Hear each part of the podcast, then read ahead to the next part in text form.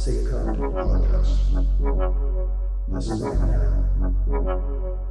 привет, с вами Деев Сергей. Э, я сегодня буду в роли ведущего на цикле подкастов, э, приуроченных э, к конференции SafeCode. Организаторы конференции – наши хорошие друзья, те, кто дал нам эту платформу, Жукру. Коллеги проводят более 10 конференций в год. В основном конференции направлены на разработчиков, различные стеки технологий, связанных с всем, что связано с, этим, с этой разработкой, включая тестирование и DevOps. И э, в этом году э, вместе с нами мы решили ворваться в мир обсек. Э, спасибо большое. Э, со мной сегодня э, в гостях э, Алексей Федулаев, э, наш видный эксперт э, и со-участник нашего э, оргкомитета, и наши эксперты обсек направления Артем Бачевский и Дмитрий Евдокимов.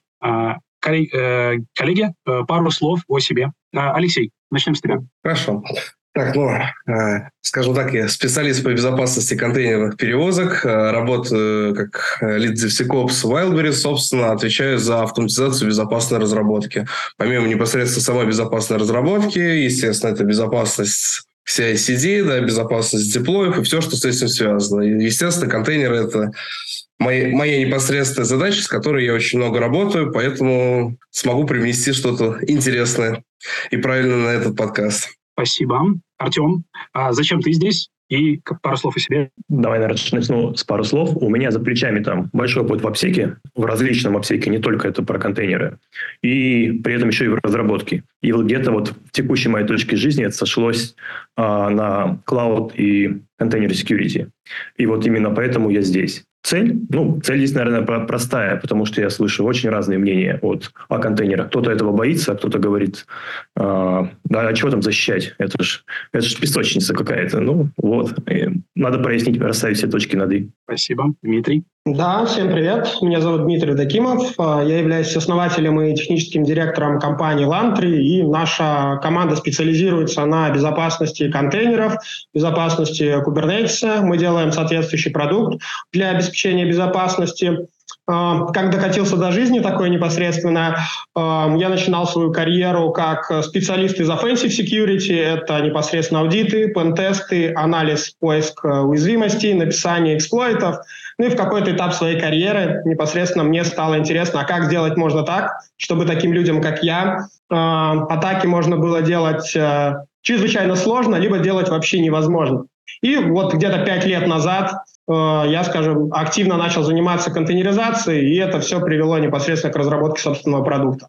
Вот, и мы с командой сейчас на этом специализируемся, и каждый день с этим, этим делом занимаемся. А касаемо цели, я бы хотел, наверное, до наших слушателей довести такую мысль, что механизмов, подходов, э, практик очень много э, в контейнерной сфере безопасности, и ими можно и нужно гибко жонглировать. Нет такого эталонного, вы должны делать именно так и никак иначе. Нет, на самом деле э, очень интересная как бы сфера, где очень много можно придумать э, креативных подходов. Сколько мы с компаниями не работаем, очень многие друг на друга не похожи, но это не значит, что одних безопасность хуже, у других лучше, да, там.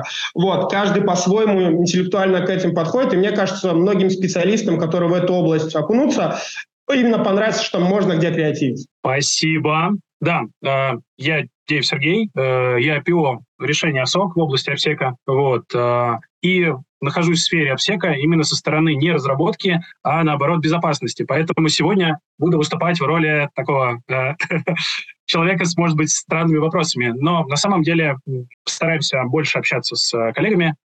Вот. Э, ну что, тема контейнеров, она появилась не на пустом месте. Это действительно следствие какого-то серьезного прогресса. А, вся наша область, вся, вся наша индустрия идет от а, того, чтобы делать простые какие-то а, доступные миру там, интернет-технологии, технические решения и обеспечивать их стабильность и эффективность в управлении. И все начиналось изначально с каких-то простых просто железных серверов, потом на смену им для того, чтобы обеспечить большую стабильность и гибкость в управлении, пришли технологии виртуализации. И вот как следующий виток развития прогресса – это как раз появление контейнеров. Контейнеры – это интересное такое само по себе явление, которое без в отрыве от оркестраторов, тех инструментов, которые позволяют ими управлять, наверное, не столь интересно. И вот в совокупности этих всех историй у нас как раз и появляется э, большая почва для обсуждений. Алексей, э, что ты скажешь по поводу контейнеров вот с точки зрения основных ценностей, которые они э, приносят в наш мир IT, и какой у них примерно жизненный цикл вот, в, в рамках работы? А, ну, на самом деле, это можно найти много разных смыслов. В некотором случае это удобство. То есть нам раньше нужно было развернуть отдельную виртуальную машину, поставить на нее ОС, накатить какие-то зависимости, библиотеки, и там работало наше приложение. Соответственно, если кто-то туда что-то хотел доставить, конфликт библиотек, конфликт чего-то еще, ну, а сами операционки тоже тяжеловесные. Соответственно, контейнеры в первую очередь решили эту проблему. Быстро, легко, удобно, можно все зависимости доставить прямо в него, они изолированы в каком-то смысле от основной хостовой системы, ты не гадишь на нее, и, соответственно, ты можешь поднять кучу всего. Соответственно, ты можешь э, в удобном окружении передать это кому-то еще. Соответственно, сейчас в нынешних тенденциях, когда все чаще появляется именно микросервисная разработка, да, не когда у нас какой-то тяжеловесный монолит, а именно когда у нас набор вот таких маленьких сервисов, это удобно, они удобно скелятся. Э, повысилась нагрузка, добавили еще один, добавили еще один, разбалансили между ними трафик. Это удобно работать с командами, вы работаете над каким-то небольшим атомарным кусочком, вы его доделали, отдали, все, он там независимо работает. Вот. Ну и, соответственно, то есть э, жизненный цикл, он сейчас, э, ну, если прямо какую-то брать усредненную версию, то есть команда что-то разрабатывает, отправляет, естественно, там в source code manager, а, код билдится, запаковывается в контейнер, контейнер выкладывается куда-то в регистре, и потом уже в зависимости от того, для чего он. То есть, если это какой-то dev-сегмент, он выкатывается в dev, его можно потестить и даже попробовать в составе ну, полноценного программного обеспечения, полноценного продукта. Так, Сергей у нас, походу, а вот отвис.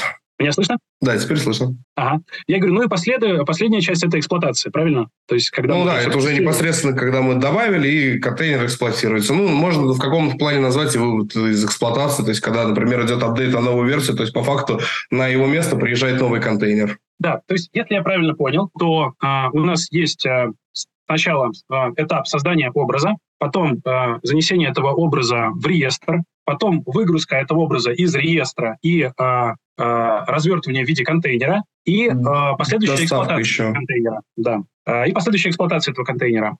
А, при этом важной отличительной особенностью контейнеров, в отличие от виртуальных машин, является то, что виртуальная машина э, имеет гораздо больше жизненный цикл, чем э, типовой контейнер. Контейнер, мы, как правило, если нам он, он заточен под какую-то отдельную ключевую функцию, и если нам нужно, значит, как-то обновить эту функцию, сделать ее более там, современной или заменить на что-то другое, то мы просто меняем контейнер, обновляя на более новую версию контейнера. А система виртуализации, нам эту виртуальную машину нужно с ней жить дальше и э, развивать. Да, Артем, пожалуйста. Я бы, наверное, добавил здесь то, что мы можем более, более гибко нагрузкой управлять. Есть вообще статистика, то, что там 50 или даже 70% контейнеров живут не дольше 5, 5 минут. То есть они создаются и помирают.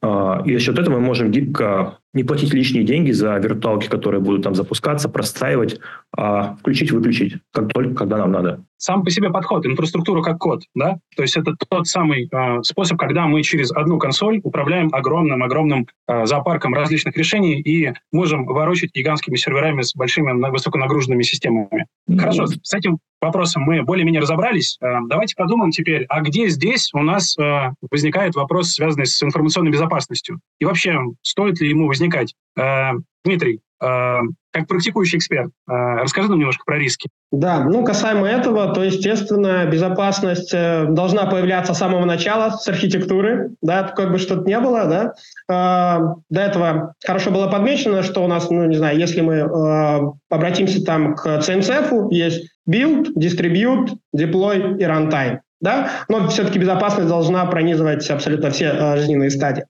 Э, подходов действительно к анализу рисков достаточно много. У каждого есть свои плюсы и минусы. Да? Можно смотреть с точки зрения там, э, митровской матрицы угроз, например. Да?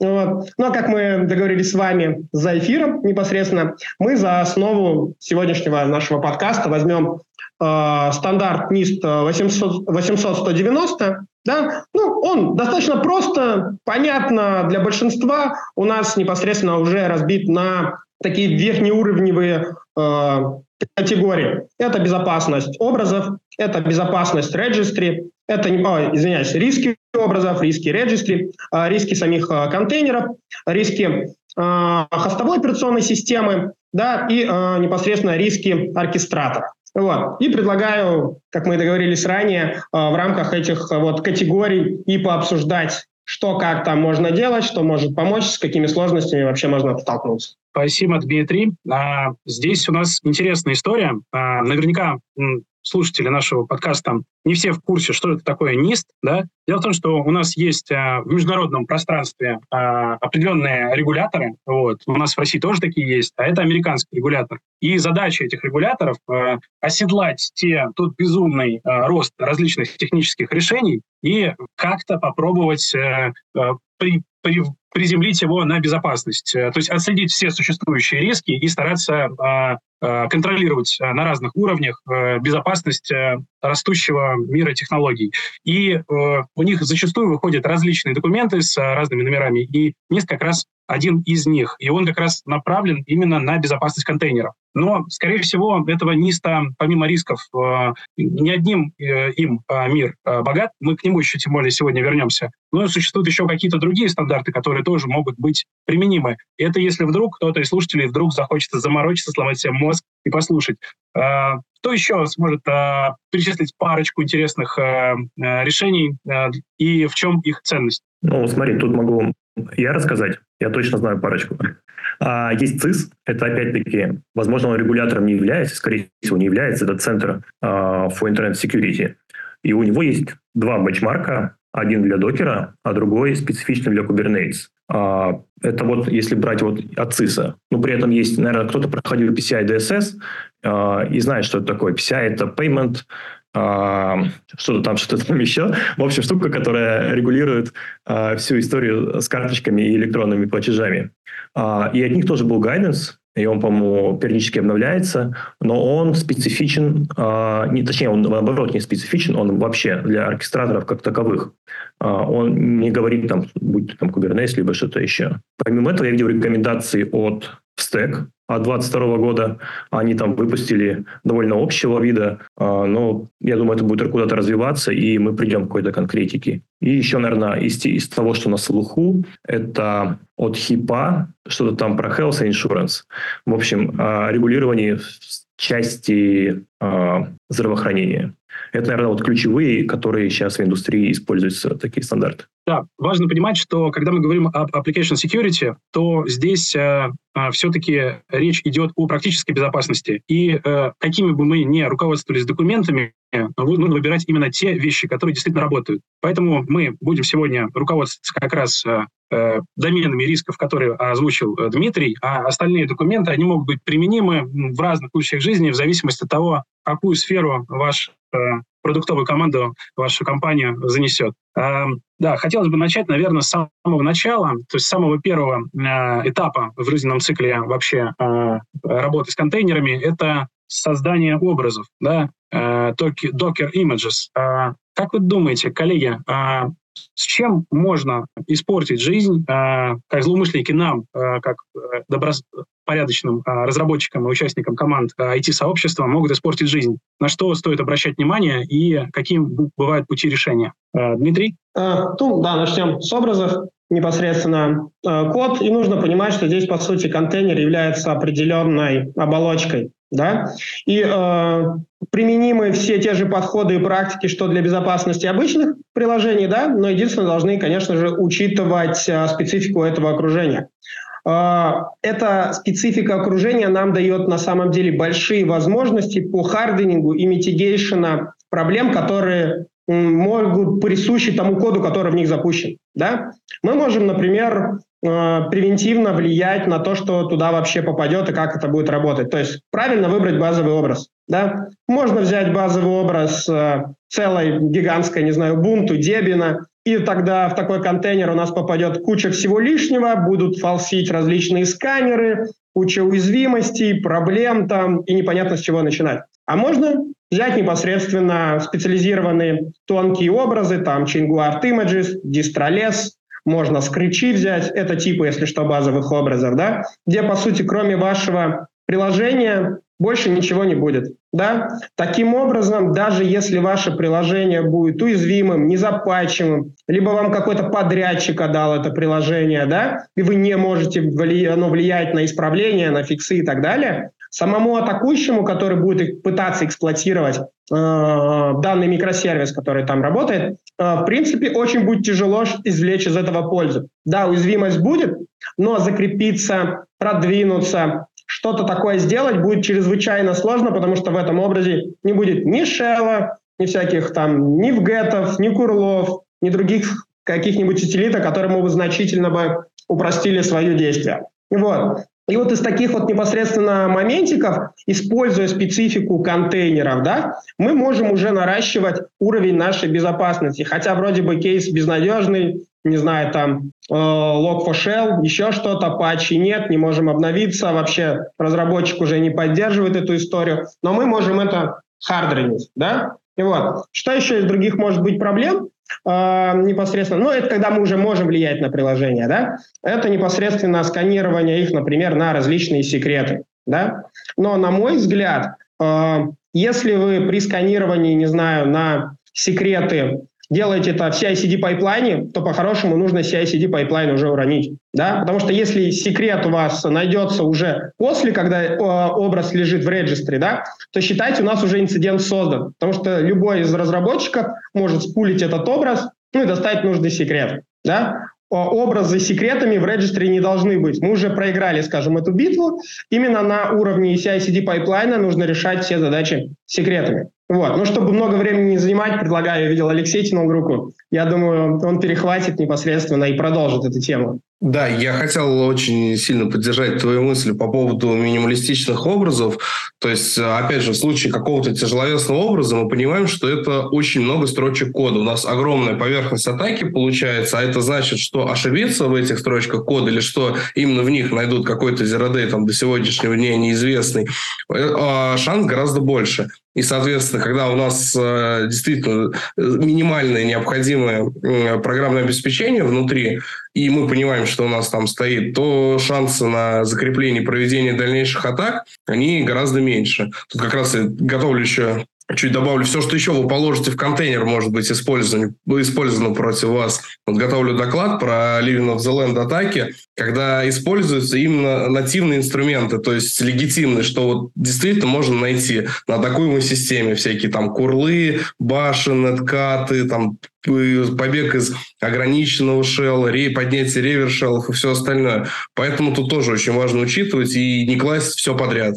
Вот. И, наверное, еще важный момент – ну, там прозвучало про базовый образ, еще можно же взять и плохой образ, скажем так, из недостоверного источника. Обязательно этому уделяйте внимание. Вот. Так, давай, наверное, Артему передам слово. Да, мне, мне тоже есть еще добавить. А, вот история затронули secret management, и здесь полная аналогия с тем, что мы имеем в коде.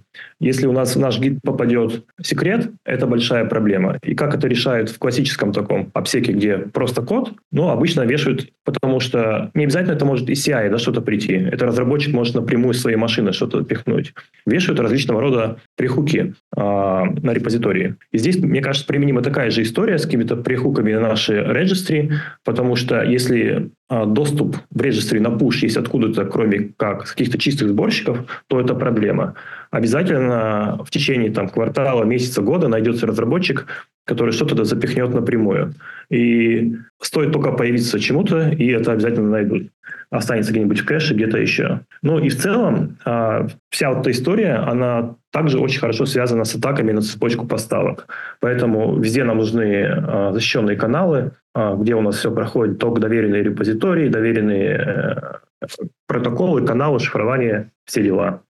А, ну и да, и чтобы, мне кажется, не казалось так радостно, потому что нас какой-то там сервис только спасет, а, нам же вполне себе могут помимо уязвимости и какой-нибудь условно легитимный майнер прям в базовом образе поставить, и это тоже станет нашей проблемой. Хотя у нас нету баши, чтобы продвинуться дальше. Как-то так. Спасибо. Э, то есть мы сейчас обсудили вещи, связанные с э, рисками самих образов, да, и немножко затронули тему э, реестров. Э, и здесь такая интересная история. А как мы в общем-то, вычислим, что у нас э, уязвимости в, в самом образе, что он действительно у нас э, ну, какой-то сломанный и что-то с ним не так, или что нам делать, э, если у нас как понять, что у нас э, приложение, которое в этом контейнере развернуто, неуязвимое, что с ним не будут проблем? Кто сможет подсказать? Ага. Давайте я попробую ответить Алексей, на давайте. этот вопрос. Значит, смотрите, существует множество различных сканеров. То есть давайте, опять же, мы берем какую-то базовую операционную систему, мы к ней доставляем пакеты, ставим какие-то библиотеки. Есть э, специальные инструменты, которые позволяют находить известную уязвимость э, в этом софте. Тут единственный как раз момент, что это именно известная уязвимость. То есть если это какой-то Day или еще там неизвестная широкому миру уязвимость, то вы все так же остаетесь под угрозой. По поводу уязвимости самого софта, тут даже, наверное, будем, ну, разрабатываем софта, больше перейдем к слову дефекты, да, тут тоже, соответственно, у Application Security есть сканеры, которые помогают это все находить, есть различные там виды тестирования и поиска таких дефектов, которые могут привести к уязвимости. Вот, соответственно, как раньше мы обсуждали, вот точно так же, как с поиском секретов это должно происходить в CI-CD, по аналогии это должно происходить и уже собранным образом, что мы действительно не используем там устаревшие уязвимые пакеты, что у нас действительно все хорошо. Ну и как раньше обозначалось, а, чтобы нам в базовом образе там не подложили майнер, не подложили какой-то там непонятный софт, который потом сможет оказать импакт на нашу систему, нужно очень внимательно смотреть и там по максимуму защищать цепочки поставок. Угу. Артем? Да, и надо помнить, что на CI у нас ничего не заканчивается, все только начинается. А когда мы дойдем до, до этапа деплоя, уже могут появиться уязвимости в этих компонентах. Когда мы будем эксплуатировать этот контейнер, может выйти новый Zero Day, и эти проблемы для нас станут актуальны. Поэтому мы всегда должны понимать, что есть а, софт, с BOM, Software Bill of Materials а, для нашего контейнера, и что он из себя представляет, и регулярно чекать на наличие каких-то CVE-шек, либо каких-то а, других, возможно, БДУшек а, в этих контейнерах. Угу. Да, я бы еще дополнил тот момент, так как Алексей начал про инструменты. Хотел бы сказать, что это инструменты, можно сказать, статического анализа, их достаточно легко обмануть. По, по большому счету они оперируют понятием названия пакета и его версии. Э, в этом году там на конференции Кубкон исследователи показали замечательное исследование, когда, скажем так, изменив, удалив определенные файлы из контейнера, будет казаться, что у вас в контейнере ноль уязвимости вроде бы как бы и безопасность рада, и разработчики довольны, все комплайенсы пришли. При этом доклад этот называется uh, malicious compliance, то есть вредоносный комплайенс. При желании uh, либо скомпрометированные разработчики, либо злонамеренные разработчики могут uh, специальным образом всю эту информацию искажать, коверкать, и мы будем иметь uh, нереальную картину происходящего. Да? Это как бы первый момент. Как бы, ну, это хорошо делать, но доверять этому полностью все-таки не стоит. И правильно отметил Артем, что ситуации, когда у вас в приложении ноль уязвимостей, это что-то, ну, в принципе, за грани реального. Дата, я не встречал, честно, таких приложений. Вот. Либо в них не потерли именно эти записи, по которым определяются уязвимости. Вот. Поэтому всегда готовьтесь к тому, что у вас так или иначе будут уязвимости, и которые находятся там уже в продакшене, в рантайме работают. Ну вот. Да, спасибо. Э, то есть я так понимаю, что это просто один из этапов, на котором мы должны выполнять проверку сканированием. Но мы не должны быть э, тут расслабляться и думать, что все, если мы тут просканировали, то дальше у нас все безопасно. Э, второй важный момент, который у меня вдруг возник, э, вопрос такой. Э, ребят, а кто будет с этими уязвимостями-то возиться, если у нас DevOps э, просканировал, как их разбирать, э, кто будет ответственным за эту историю? Э, Артем, прокомментируй. А, да начнется битва между IT и B. А, тут, как всегда, есть два лагеря и два подхода. А, кто-то полностью отдает все на ИБ, и ИБ сидит там в своих результатах там Триви ковыряется и все исправляет, заводит баги в джиру. Либо а, ИБ дает сервисы, которые поставляют какие-то результаты, и с этим уже разбирается, а, соответственно, IT, разработка, а ИБ только делает контролирующую роль. Поэтому и тот, и тот подход применим, все зависит от зрелости ИБ и IT вашей компании, где у кого сколько денег, ресурсов. А обычно, даже не обычно, а идеальная для меня картина – это когда это происходит в коллаборации. Да. Одни учат других, другие помогают а, первым исправлять эти уязвимости. А, они вместе прорабатывают риски да, там, того, что мы сегодня в этом релизе не поправим эту уязвимость.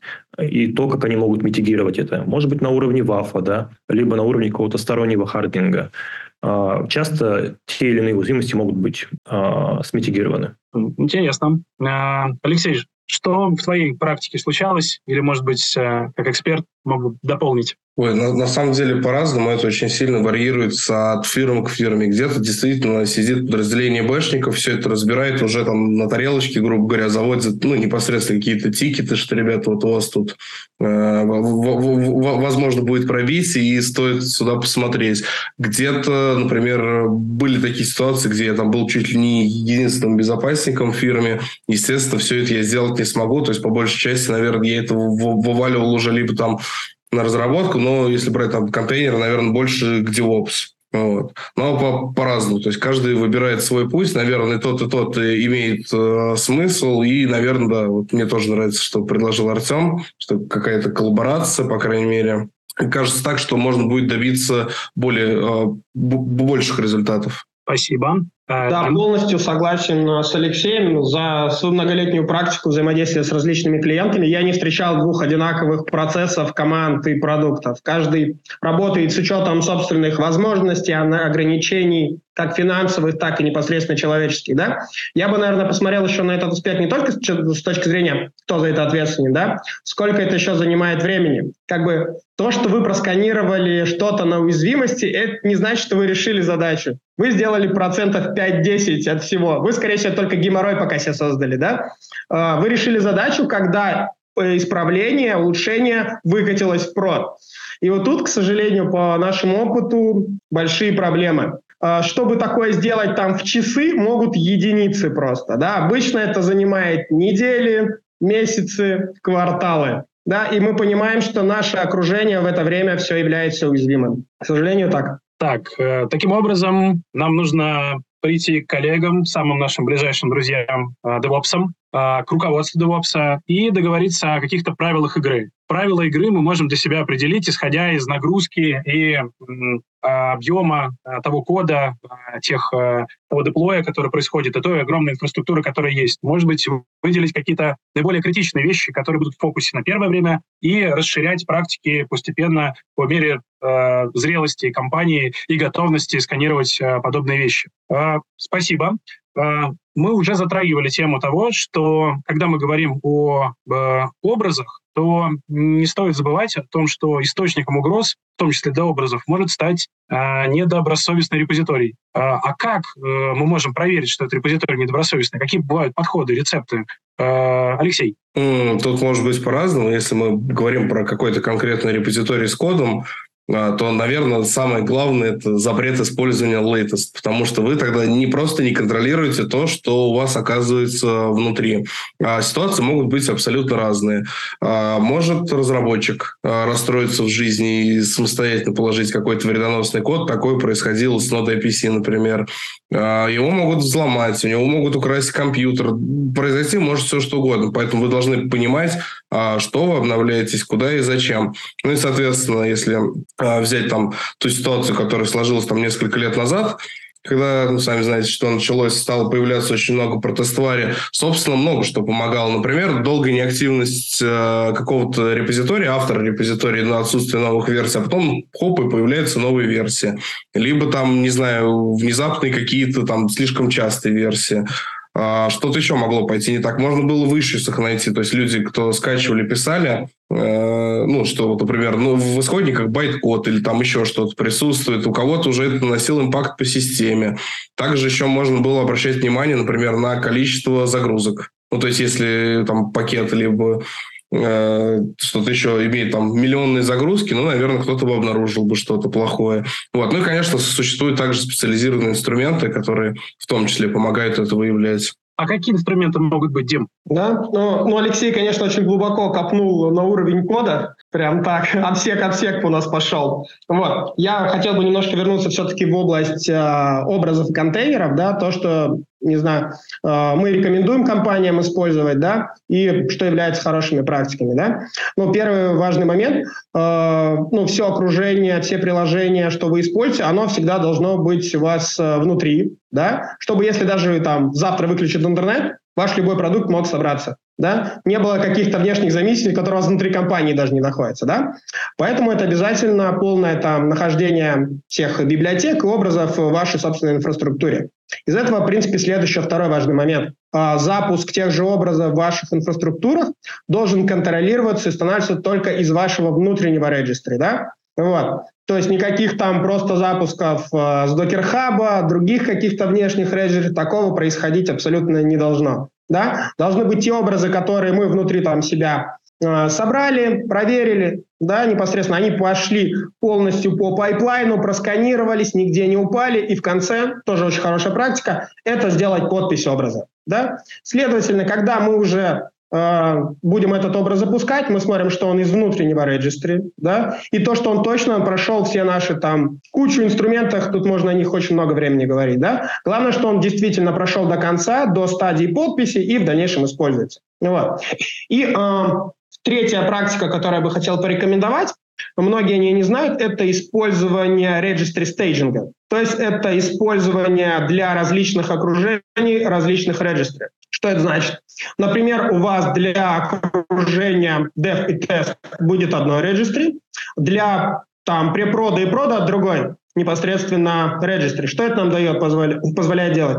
Ну, например, э, в препродовом, ой, в девовском registry мы можем чаще чистить их, да, непосредственно реже сканировать, ну, потому что разработчик в течение дня может такое количество образов наплодить, из них единицы просто дойдут до прода, да, а уже непосредственно на продовском регистре мы их дольше храним, чтобы разработчик при желании мог откатиться, если есть какие-то проблемы, да, и непосредственно чаще сканируем, потому что фиды о уязвимостях, например, обновляются каждый день, да, там девовские регистры с их миллионным количеством образов сканировать никаких ресурсов, в принципе, не хватит непосредственно, да. При этом, если один из таких векторов атак, который мы, например, на пентестах применяли, если используется один регистри на различные окружения, мы его можем использовать как э, канал передачи информации. Да? Так как регистри не завязан на конкретный там, формат образов, как правило, да, мы можем любую инфу туда писать и из другого окружения считывать. Когда мы их разбиваем, да, в идеале вообще в продовый регистре информация никогда не попадает от человека, она только через определенные там джобы и задачи туда доходит. Человек туда ничего запушить не может. Вот. Ну, архитектурно, я надеюсь, э, смог это все объяснить. Самые такие, на мой взгляд, лучшие best practices. Спасибо. Артем, вот э, практически все уже, очень сложно что-то дополнить за коллег, но вот у меня остался еще вопросик, э, как у типичного безопасника с махровым опытом там, больше 10 лет. А вот э, взаимодействие по сети и аутентификация э, при обращении к, э, к регистре, как вот здесь можно решать вопрос э, именно на уровне инфраструктуры? Мария, на мой взгляд, это как раз-таки наиболее низковисящие фрукты. Да? Если у нас есть незащищенный канал, то, соответственно, у нас появляется свобода действий, там, сделать где-то человек посередине. Мы можем вмешаться, подменить образ э, в момент передачи, и уже здесь может быть манипуляции на этом уровне.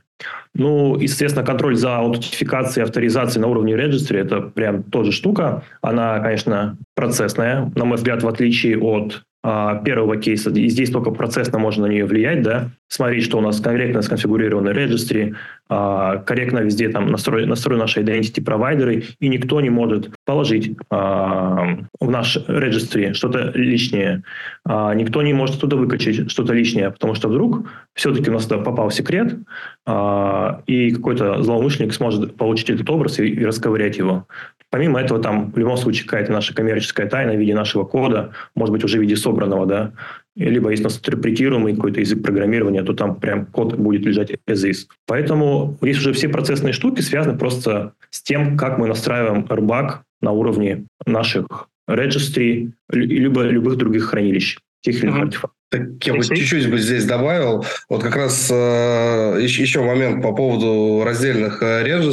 Дмитрий очень верно подметил, потому что зачастую, когда приходишь куда-то, это один репозиторий в одном регистре. И что мы получаем? У нас есть dev, пайплайны, где пока что, ну, скажем так, непроверенный, либо не до конца проверенный код собирается, кладется в один репозиторий, и также из прода в него же кладется, но пускай с другим тегом. Но нам ничего не мешает из dev пайплайна положить с нужным тегом а, образ, и он же выкатится на прод. Это очень важно. То есть хранить какие-то раздельные наборы секретов, всего остального. Артем? Ну, да, по моему, по моему опыту в таких компаниях зато а, хорошо решается другая проблема с хранением старых образов. Там все пишут под latest, и поэтому там всегда только один образ. Ну, Замечательно. Давайте... Latest давно уже не встречал, если честно. Да, давайте немножко сбавим а, темп нашей дискуссии, а то мы прям побежали вперед, и это круто. Главное, чтобы у тех, кто нас слушает, не закипели мозги. А, мы говорили сейчас об образах, да, о том, что они у нас находятся в реестре. Дальше мы их, соответственно, а, выгружаем а,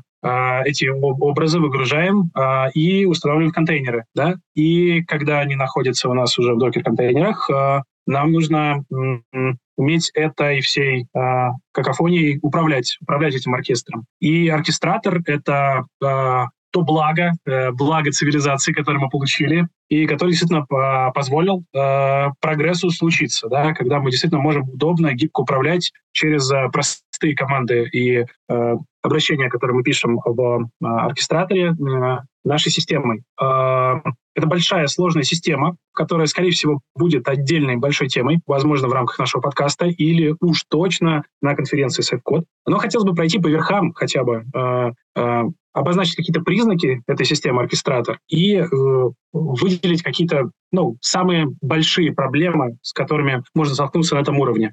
Дим. Да, все-таки мы не ушли от этой темы.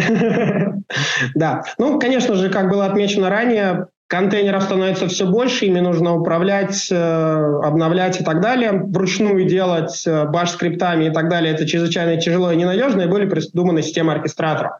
И на сегодняшний день э, стандартом де-факто в этой области является как раз Kubernetes. Да, есть и другие, Mesos, Nomad, Docker Swarm, есть компании, в которых свои кастомные, но мы будем говорить про стандарт де-факто. Вот. Что там непосредственно? Ну, естественно, там есть аспекты непосредственно связанные, чтобы его правильно настроить и запустить. Ну, как любой софт, там есть определенные небезопасные конфигурации. Да? А, следующий важный аспект – это непосредственно у Kubernetes есть собственная ролевая модель доступа да, airbag. Также необходимо правильно контролировать и исследовать принципу наименьших привилегий. А, следующий важный аспект, так как Kubernetes, да, это ямлики, все, что делают наши DevOps с Kubernetes, это ямлики перекладывают, да, эти ямлики нужно непосредственно контролировать. Это гигантская область, и, наверное, контроль YAML файлов Kubernetes, это примерно, не знаю, ну, на мой взгляд, 50-60% от безопасности всего происходящего именно уже в оркестраторе. Вот. Следующий аспект непосредственно, это же, конечно, у нас является сеть. Ну, микросервисы в оркестраторе общаются по сети, и по умолчанию сеть в Kubernetes плоская, нет никаких ограничений. Да, и в Kubernetes есть специализированный такой родной межсетевой экран, называется Network Policy. Этими Network Policy нужно и создавать, и контролировать, и обновлять. Тоже чрезвычайно важный аспект безопасности. Вот. Ну, не говоря уже, конечно же, сам по себе Kubernetes ничего не знает о пользователях, это в первую очередь оркестратор контейнеров, но через всякие identity провайдеры, да, мы иногда даем туда непосредственно доступ. А, и очень важный момент, который я должен был назвать первым, наверное, пунктом, да, во-первых, э, и он в первую очередь, наверное, архитектурный, это организация мультитенанси. Как вы собираетесь этот кластер Kubernetes вообще использовать? Это один кластер на команду. Либо несколько команд, несколько продуктов будут использовать а, одни и те же вычислительные мощности в Kubernetes кластере. Да?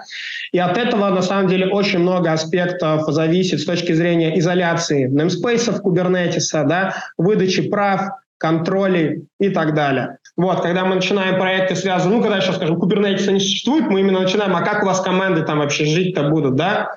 Сами, не сами, вместе с другими, потому что из, да, из этого вытекает очень много специфики. Извиняюсь, нажал. Вот. А, я точно сейчас не все рассказал, что там в этой теме можно говорить, но по верхушкам точно пробежался.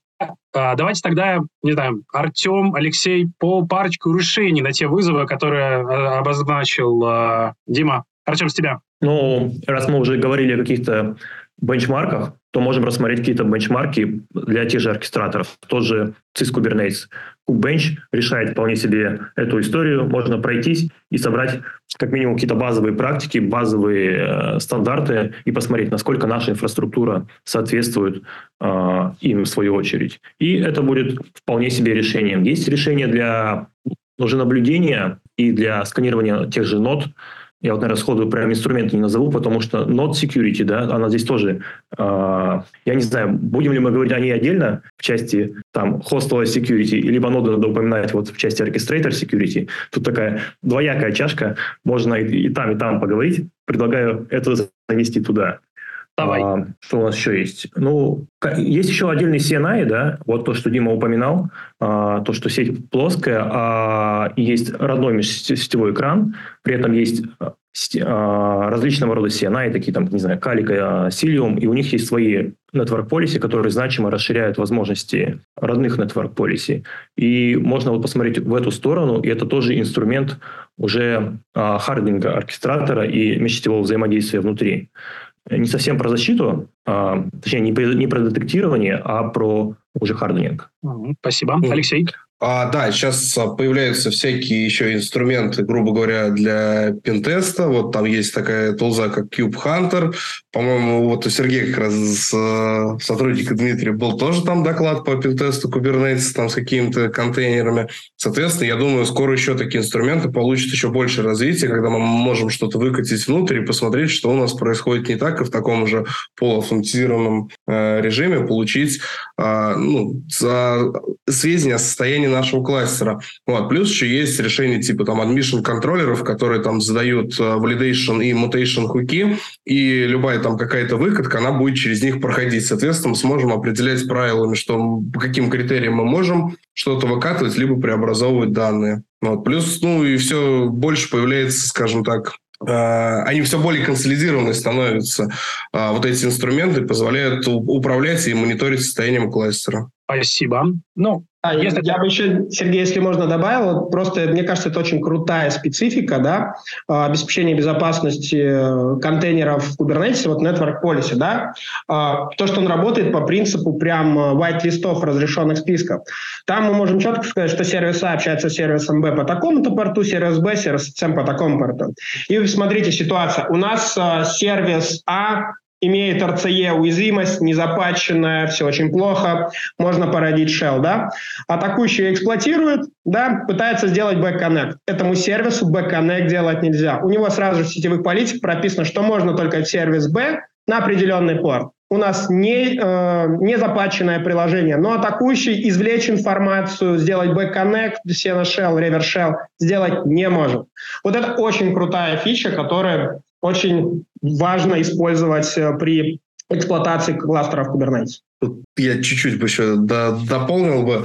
А, это, это правда, плюс еще это очень сильно ограничивает возможности сетевой разведки, даже если у вас какой-то контейнер проломили и внутрь него попали. И помимо этого, отсутствие плоской сети, это вам означает, что придется пройти через всю вот эту цепочку контейнеров, подламывая каждый следующий, чтобы куда-то добраться. Например, на пути каким-то персональным данным, ну, либо чувствительным данным, у вас может быть и длинная цепочка контейнеров, и с каждую вам придется как препятствие преодолеть. Да, Артем? А, ну, я бы тогда добавил тоже то, что L7 Firewall позволяет действительно реализовывать даже а, virtual patching, да, когда у нас вышла уже какая-то конкретная CVE, например, тот самый RCE, и раньше у нас это соединение было не закрыто, ну, потому что у нас там какая-то бизнес-функция нам нужна, но мы можем в моменте ее заблокировать, мы потеряем часть функционала, но при этом избежим развития атаки. Да, ну и как безопасник, наверное, хотел бы простыми словами сказать о том, что сейчас мы успели наколабить и э, рассказать.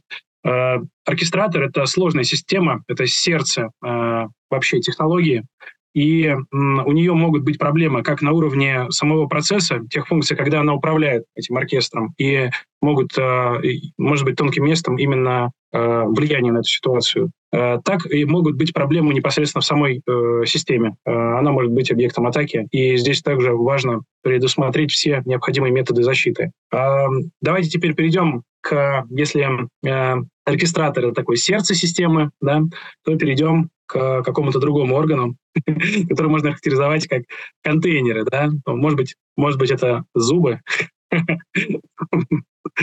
Да, э, контейнеры. Э, это, в общем-то, объект, скорее всего, атаки, да, и то место, через которое, то слабое место, через которое может произойти э, успешная кибератака. Алексей, у нас случались инциденты, да, ну, не конкретно у нас, а именно в мировом сообществе, известные а, о том, как эти контейнеры были скомпрометированы. Не мог бы ты нам небольшой исторический экскурс или как-то обозначить, на что там все-таки бьют в первую очередь? Угу. А, да, расскажу. Ну, собственно, а, тут, наверное, нужно немножко поправиться, что контейнеры – это не виртуализация, а изоляция, то есть не совсем частная как бы виртуализация. И что это означает? Что по факту это такой же процесс на хостовой системе. А раз это такой же процесс на хостовой системе, он, эту изоляцию в некоторых случаях можно обойти.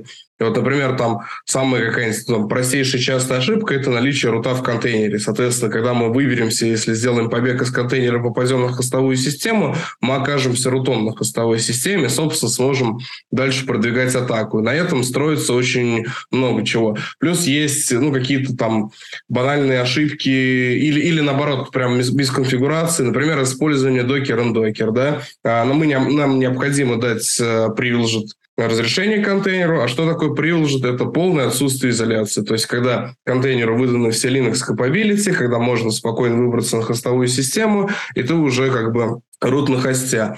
Ну и, наверное, прямо из такого, из интересного, из, из необычной атаки.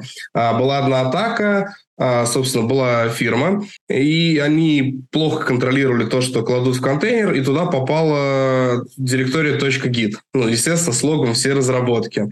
А, естественно, этот контейнер был выложен в паблик. Когда расковыряли .git директорию, там обнаружилось, что несколько лет назад, когда разработка только начиналась, были захардкожены токены, потом их, естественно, вычистили, но в истории э, гита они остались. Собственно, так эту контору и вынесли через наличие директорий, которые не должны быть в контейнере. А вот это новомодное словечко «побег из контейнера». А, Артем, прокомментируешь? А, да, давай. А, ну, побег из контейнеров – это чаще всего либо следствие какой-то какой-то мисконфигурации, о которых, собственно, Алексей говорил, и в результате там а, слишком больших прав, несоблюдение принципа наименьших прав, да, а, каких-то некорректных маунтов, что по факту тоже а, чаще всего есть следствие несоблюдения принципа наименьших привилегий. У злоумышленника, который попал на уровень гостевой операционной системы и может там исполнять какие-то произвольные команды, у него появляется возможность выйти за этот уровень и попасть в хостовую операционную систему. А далее какие у него пути? Он либо смотрит на все те э, контейнеры, которые исполняются на этой ноде,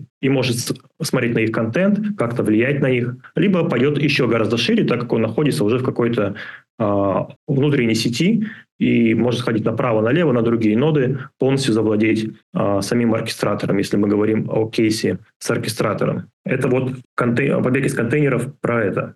Я бы, наверное, здесь подсветил бы еще, может быть, одну проблематику, э, которая и благо, и наказание, да, в частности, то, что так как мы используем контейнеризацию и получаем вот такую вот песочницу, довольно изолированную, то некие современные средства безопасности, ну, в виде там тех же EDR, они, у них появляется такая слепая зона а, внутри контейнеров. Они не понимают, что там происходит, и поэтому здесь появляется необходимость а, в новых инструментах, которые могут смотреть, а что происходит внутри контейнеров.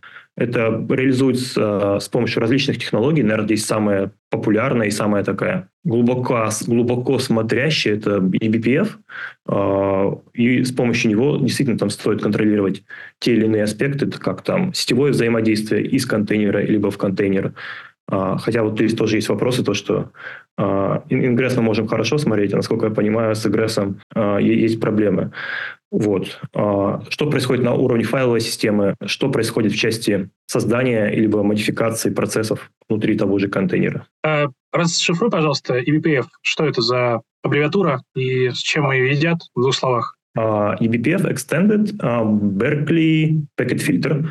Это такое развитие технологии BPF. Если говорить очень просто, а, штука, которая нам позволяет смотреть на все сисколы, которые проходят от а, user space к kernel space внутри операционной системы Unix. Ну, Mix, точнее, даже можно так сделать.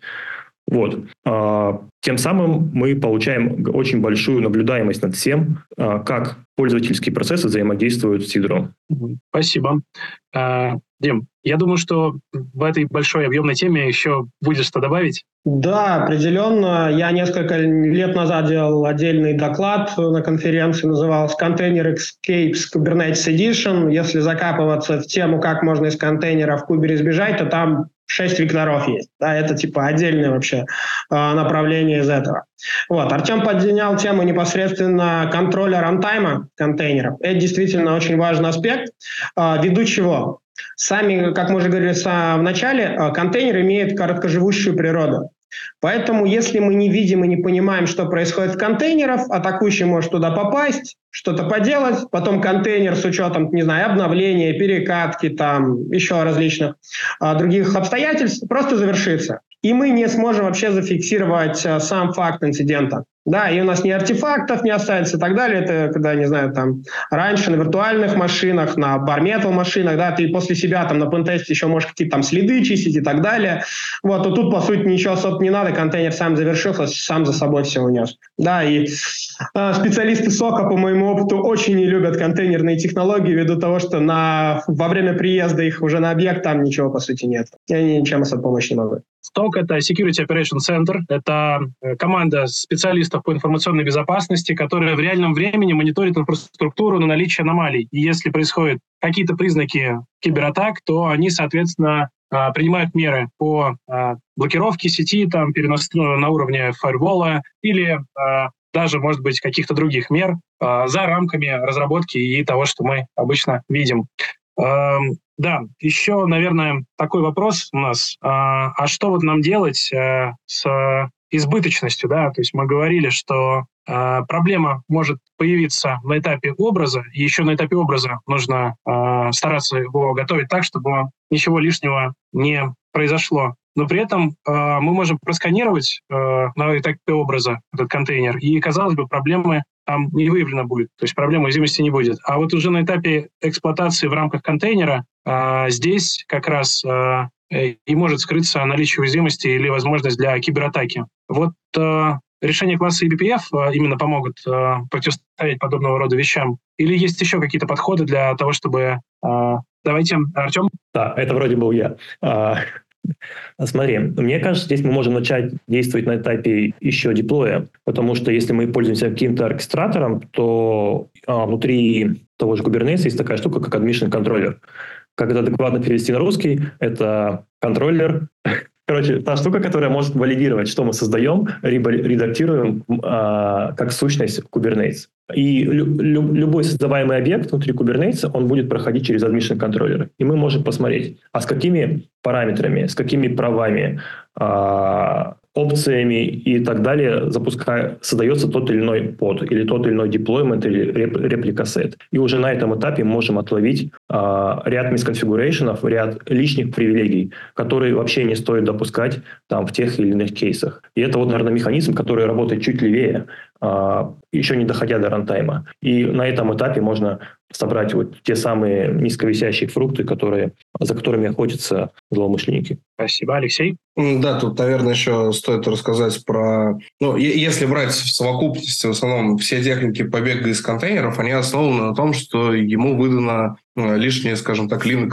capability. И на, на этом большинство, по крайней мере, техник, если не брать какой-нибудь проброс сокета, основаны. Собственно, при развертывании вот этого контейнера можно либо в спеке также для кубера указать, что просто кап дроп, ну, capability с all сделать, и контейнер у нас лишится всех capability. То есть даже если э, код, который в нем работает, как-то проломит и попадут на уровень контейнера, выбраться из него уже будет практически невозможно. Да, возможно, какие-то там зеродеи или что-то еще, но это уже будет на порядке сложнее. И точно так же вместе с этим как бы рядом идут различные, например, там AppArmor профайлы, когда мы можем запретить внутри там, и вызов там, в том числе чуть ли не определенных инструментов, то есть тем самым ограничив именно того скопа, что контейнер должен делать. То есть по, по максимуму зарезов. Вот, но, наверное, вот если брать э, как бы все вместе, вот как Дмитрий вначале говорил, что и сканирование не решает до конца проблему эту, то есть безопасность это такая а, многоэшелонированная оборона, то есть такая огромнейшая полоса препятствий,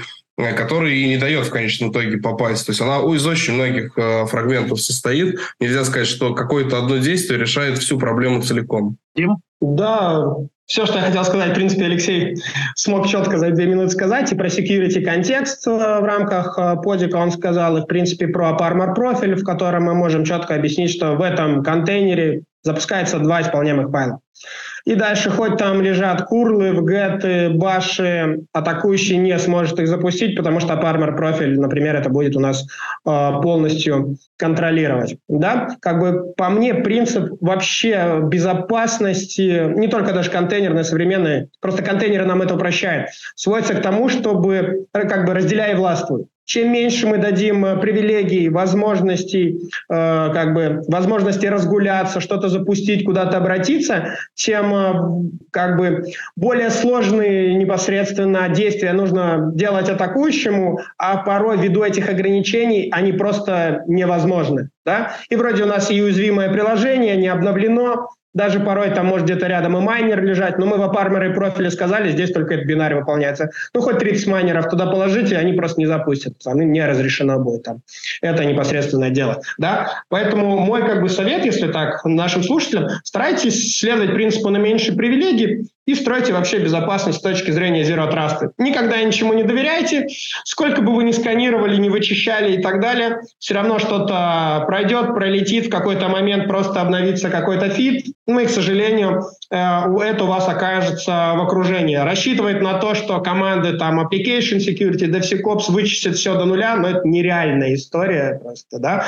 И здесь не в плане какой-то инструментария уровня людей. Если было бы в этом, ну, просто бы побеждали самые гигантские бюджеты, у кого-то можно купить все сканеры, можно нанять там миллионы людей, но, к сожалению, даже у глобальных там ведущих э, IT-компаний все равно те же самые проблемы и по сей день являются, да. Вот, поэтому не надо на это особо рассчитывать. Да, и тут мы, в общем-то, судили, наверное, сквозную историю, связанную с тем, кратко обозначив, что у нас э, с безопасностью оркестраторов, э, а самое главное, что нам делать на этапе, когда мы готовим образы, и э, на этапе, когда эти образы уже становятся контейнерами. А, и мы переходим к такому более понятному для всех, наверное, обсеков и даже безопасников э, вопросу, как э, киберриски тестовых ВС. Обычно используется виртуализация, потому что здесь есть все-таки принципы как раз наличия там нодов, подов, Сергей, вот этого всего. Ты под, подвес, повтори заново, пожалуйста, все, что ты начал.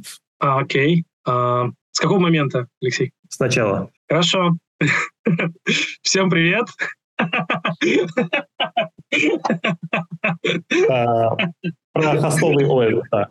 Хорошо. Хорошо. Хостовые ОС а, э, это самое для нас, а, как специалистов по информационной безопасности, всех специалистов, самая близкая для нас тема.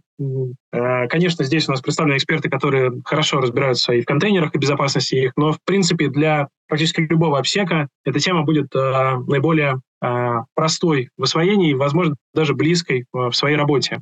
Но при этом здесь есть свои нюансы, связанные с тем, что все-таки инфраструктура э, Kubernetes или каких-то других аналогичных систем, она оперирует другими понятиями, и там все-таки есть некие сущности типа ноды, под. Поэтому э, давайте поговорим о проблемах э, безопасности хостовых ОС, но в контексте именно сегодняшней темы Kubernetes. Э, Алексей, какие могут быть, наверное, рецепты безопасности и вообще какие проблемы в первую очередь э, приходят в голову, когда мы говорим о данном вопросе? Ну, тут, э, как в любом случае, нужно понимать, что если завладели самой хостовой ОС, то завладели всем, что на ней находится, всей информацией, соответственно, всем остальным. То есть ничего не имеет смысла, если у вас проходной двор.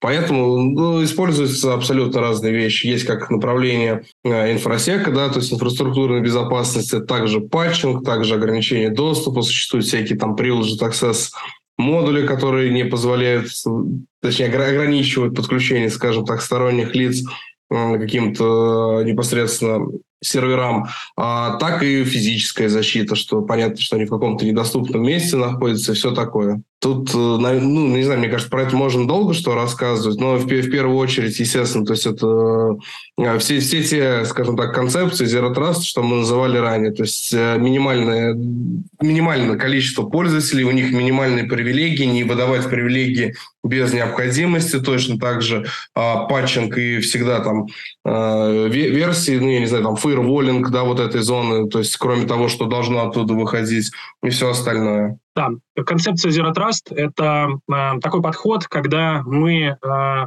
априори э, понимаем, что э, система находится в каком-то недоверенном состоянии, да, и очень важно обеспечить э, максимальную защиту этой системы от возможных э, действий злоумышленников. А особенно это важно, когда речь идет о таких вещах, как хосты в контексте э, большой системы Kubernetes. Артем, тебе слово. У меня буквально два слова будет. Логирование и мониторинг. Это какой-то один из пунктов а, того же самого принципа, принципов Zero Trust, и это нам очень хорошо поможет в дальнейших расследованиях инцидентов, если что-нибудь все-таки случится. Ну и опять-таки, на основании логирования э, и какого-то сбора различных аномалий можно детектировать атаки на более ранних этапах и как-то их митигировать, там, блокируя злоумышленников. Да, митигировать. А, Артем. Поясни за термин. Так, ну митигировать это глобально это смягчать, э, смягчать последствия да, от того, что с нами произошло, либо же полностью блокировать, да. У нас есть какая-то угроза, мы можем ее смитигировать, то есть риски от нее мы смягчить, э, не дать зло, злоумышленнику пройти дальше, не дать ему украсть наши данные, пусть он просто побалуется вот здесь на этой на этом хосте, но дальше не пройдет. Спасибо. Да, Дим, давай. Да. Честно, я по-другому смотрю на безопасность э, хостовой ОС в контейнерных средах. Э, смотрите почему. Это специализированная система, она предназначена только для запуска контейнеров. В принципе, идейно и архитектурно задумано то, что люди туда вообще ходить не должны. Да? Вот. И при наличие человека уже любого сотрудника – это определенный какой-то вырожденный случай и исключение, скорее всего. Да? Поэтому, например, в этой области активно развивается и даже уже используется в мировой практике, даже там среди наших клиентов, специализированные операционные системы, они так называемые контейнер-специфик OS. Чем они выделяются от, э, отличие от э, операционных систем общего назначения. Они, во-первых, иммутабельные редонли, ну, то есть, э, по факту, да, уже ничего не записать, и не только для запуска контейнеров. Они минимальные. Вырезано все, что не нужно и не требуется для запуска контейнеров. Там нету, там, например, каких-нибудь иксов, каких-нибудь почтовых агентов, библиотек и куча всего, да. Это нам еще упрощает какую задачу, да, вот тот же патчинг упоминался, да. Если мы просканируем операционную систему общего назначения, за несколько сотен уязвимостей вы получите, да. Просканировав контейнер специфику OS, ну, если будет, то там будет, ну, десяток, порой чаще и меньше непосредственно, да. При этом, э, почему вообще часто в области там контейнерной безопасности говорят про хост, да? А потому что, когда мы берем классический контейнер на базе там namespace, capabilities, cgroup, э, эти контейнеры разделяют именно ядро хостовой операционной системы. И один из способов побега из контейнера на хост – это эксплуатация как раз уязвимости ядра. На мой взгляд, самое важное, что нужно делать, защищая именно контейнерную, ну, хост для контейнерной, скажем так, инфраструктуры, это обновлять ядро. Да? Пакеты не так важны, на мой взгляд, потому что если атакующий сбежал из контейнера, он уже рут, и ему те пакеты уязвимые и так далее не нужны. Да? Можно возразить, а там у нас что-то еще стоит, но если у вас на ноде Kubernetes, где запускается контейнер, еще стоит почтовый агент, я не знаю, SSH и так далее, я могу сказать, у вас более серьезные проблемы есть, чем просто с контейнерами. Да? На этих нодах кластера Kubernetes ничего стоять не должна. Поэтому, скажем, чтобы хотя бы разгрузить команду инфраструктурной безопасности, самое основное, что они должны делать по хосту, это в первую очередь обновлять ядро, чтобы не было там известных уязвимостей, да, вот, и непосредственно не давать туда запускать ничего лишнего, да, и при этом туда люди не должны ходить, да. Например, есть операционная система Talos, на вот нашей конференции в этом году Бикон как раз был соответствующий доклад, там вообще шелла нету, да. Все как бы отлично, люди туда даже по сути зайти ничего не могут, и атакующему побег на такую ноду в принципе бесполезен. Таким образом, мы по сути с точки зрения безопасности можем исключить целую модель нарушителя как атакующий на ноде. Ну, не прелесть же это, да? При этом, например, общаясь с клиентами, да, например, э, с финансовыми организациями, но там же все равно сотрудникам нельзя ходить на продакшн окружение, которое работает с персональными данными, с карточными данными, да. Лучше исключить этот риск полностью, и люди не должны туда ходить. Вернувшись э, ну, к такому дистрибутиву, скажем, кубернетиса, как э, Red Hat OpenShift, да, в его идеологии заложено, что люди не должны ходить на ноды. Да, там есть специальные механизмы типа машин оператора, которые за человека делают какую-то операцию на нодах, но люди не должны туда ходить. И как бы мой такой основной посыл слушателям э, – стройте именно систему, в которой вы не, не пускаете людей вообще на ноды. Вы для них, конечно же, с помощью там, различных технологий там, мониторинга, логирования, там, неважно, EBPF, не EBPF, забираете всю информацию. Не нужно давать туда доступы, не порождайте еще одну модель нарушителя. Ну, наверное, это мне все. Спасибо. Спасибо. Ну, такой еще вопрос. А, опять же, классический. А, здесь, может быть, вопрос и проблема. Сереж, а, и... Опять завис. Давай вопрос сначала. Да, да, да. А, и завершающий вопрос а, в этой части. А, как нам быть с сетью? А, есть ли здесь какие-то риски, связанные Здесь могут быть механизмы обеспечения безопасности, Нет, что ничего походу лишнего зак... просто на ноде быть не должно. Так, там у тебя закончился, походу, интернет или что-то еще? Давай еще раз сначала вопрос. Дубль три. Всем привет. Надеюсь, что вы еще с нами, несмотря на все эти многочисленные баги. У тебя все равно это подвисает периодически. Нам главное, что мы, что мы Сережу поняли, а его дорожка потом сведут. Поэтому да. давай попробуем сказать. А, главное, чтобы мы поняли. Хорошо. Давай тогда я сделаю дубль и вам слово. Так, мы разобрались с составной, с основной частью, связанной как раз с костовой системой и тем, что внутри находится. Э, но остался, на мой взгляд, неохваченный вопрос сетевых соединений и взаимодействия по сети. Есть ли там какие-то риски, которые требуют особого внимания? Или если мы решаем теми способами, которые уже озвучивали нашу, наши вопросы безопасности, то с сетью проблем быть не будет, не может. Ну, давай я попробую. А, смотри, если мы говорим о межкластерном взаимодействии, да, когда, а, опять-таки, мы приходим к концепции оркестратора, то эту тему мы там отчасти коснулись, да, и решили, что там сегментирование тоже нужно, и мы его реализуем там сетевыми политиками, либо нативными, либо специфичными для какого-то CNI.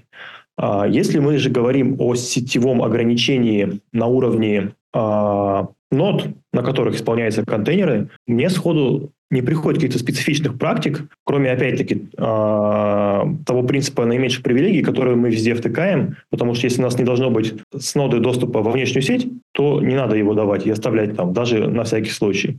Если мы раскатываем на нем контейнеры из нашего только локального регистри, у него должен быть доступ только до туда. Минимальные привилегии и в части сетевого трафика и сетевых доступов тоже. Как, на, прямо на, на физическом уровне. Ну и опять-таки надо следить и мониторить то, куда, зачем ходит. Уже ну, на уровне инфраструктурных средств безопасности. Спасибо. Ну что, мы за такое короткое время э, охватили достаточно объемную тему, даже затронули огромный пласт, связанный с оркестрацией. И м, хотелось бы сейчас как-то определить для себя, достигли ли вы как спикеры э, тех целей, которые перед собой ставили, насколько вам сегодняшнее мероприятие показалось э, интересным и полезным для наших слушателей, как вы оцениваете его. Алексей, тебе слово. Mm, да, я думаю, мы подняли достаточно много интересных э, тем, особенно подсветили те проблемные места, в которых э, что-то может пойти не так. То есть для тех, кто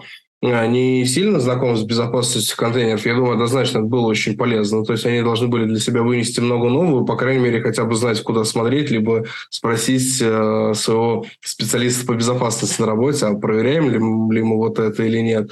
Собственно, мы поговорили и о многих методах. Я, я думаю, что это было даже интересно тем, кто достаточно хорошо погружен в тему, просто лишний раз убедиться, все ли он делает правильно, или есть ли, может быть, какое-то особое мнение. С другой стороны, возможно, он все, все время делал как-то не так или не замечал чего-то. Спасибо. Артем, какие у тебя мысли? И что можно посоветовать в качестве первых шагов для вот, продолжения темы Алексея, для тех э, э, коллег, которые первый раз э, пробуют себя в сфере безопасности контейнеров? На мой взгляд, все прошло отлично. Нашу задачу, мне кажется, мы решили, как минимум на таком поверхностном уровне. Мы всюду по чуть-чуть покопали. Теперь ну, нужно либо самим копать глубь, либо делать отдельные эфиры под а, каждую из тем, которых мы затрагивали.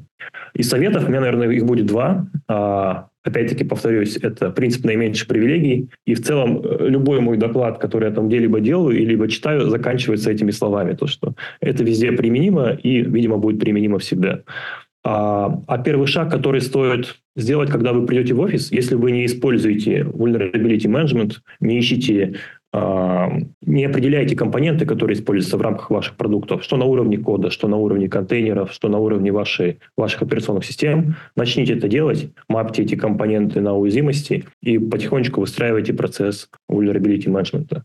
А, либо есть путь немножко полегче, используйте, как говорит Дима, специфичные, что для гостевых, что для хостовых операционных систем а, образы, либо версии операционных систем для того, чтобы эту проблему решать прямо на корню. Спасибо. Vulnerability Management — это практики управления уязвимостями. То есть существуют сканеры, существуют методики, которые а, позволяют а, а, проверять все то, с чем вы работаете, на наличие информации о том, что в, эти, в этих компонентах есть какие-то уязвимости, и Vulnerability Management дает а, а, даже инструменты, рекомендации, как, как с этим быть. То есть если у вас какой-то компонент э, уязвим, э, то что сделать нужно, до какой версии нужно его обновить, или как правильно обеспечить харденинг, то есть э, безопасную настройку этого компонента. Это действительно основа безопасности, которая э, не требует каких-то серьезных э, вложений с точки зрения денег и э, времени. В то же время начинают, открывают вам путь э, в мир безопасности. Дим, тебе завершающее слово именно в части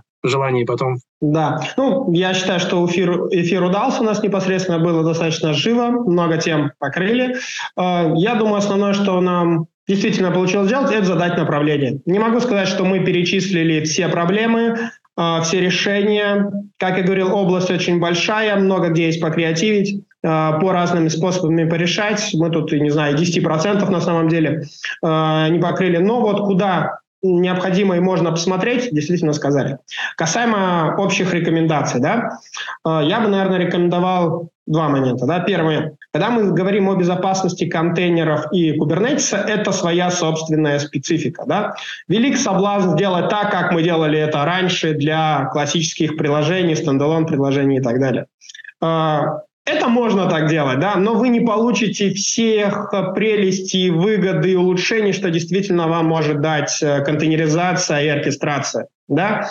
И вы радикально не измените.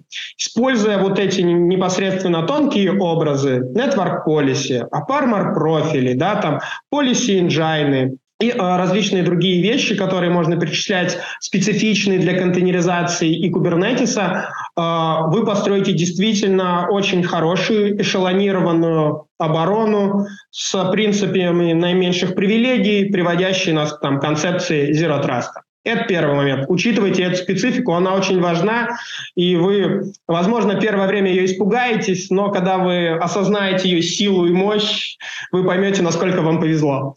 Вот. А, второй а, важный непосредственно аспект уязвимости были, есть э, и будут. Начинайте с простых вещей, с исследования, как уже было сказано, принципу наименьших привилегий. Не заносите в контейнеры то, что там не должно быть, не приносите с собой лишнего, да. Используйте максимально там минималистичные как операционные системы, так и те же непосредственно образы.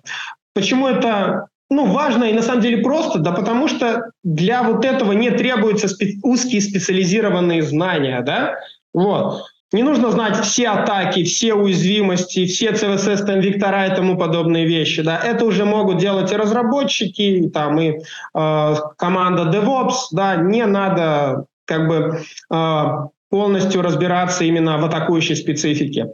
И вот э, так как это может делать э, э большое количество людей в компании, такие практики наиболее быстро и эффективно позволят ну, максимально поднять уровень э, безопасности вообще в компании. Да? Все-таки коллеги, наверное, не дадут соврать, хороших, грамотных специалистов по безопасности чрезвычайно мало, это редкие кадры, и завязывать весь процесс безопасности на них э, – это э, очень тяжело и чревато. Да, согласен. Безопасность, как это как говорят, спасение тонущих – дело рук самих тонущих, так и с безопасностью. Не можно и не получится, наверное, э, взять и взвалить все на плечи одного какого-то эксперта, обсека, пусть даже опытного и грамотного. Это дело всей команды, всех э, технических экспертов и даже отчасти э, руководства для того, чтобы вместе делать правильное дело и обеспечивать безопас... должный уровень безопасности. Спасибо большое за действительно насыщенный эфир, за тот вклад, который вы делаете, сделали для сегодняшних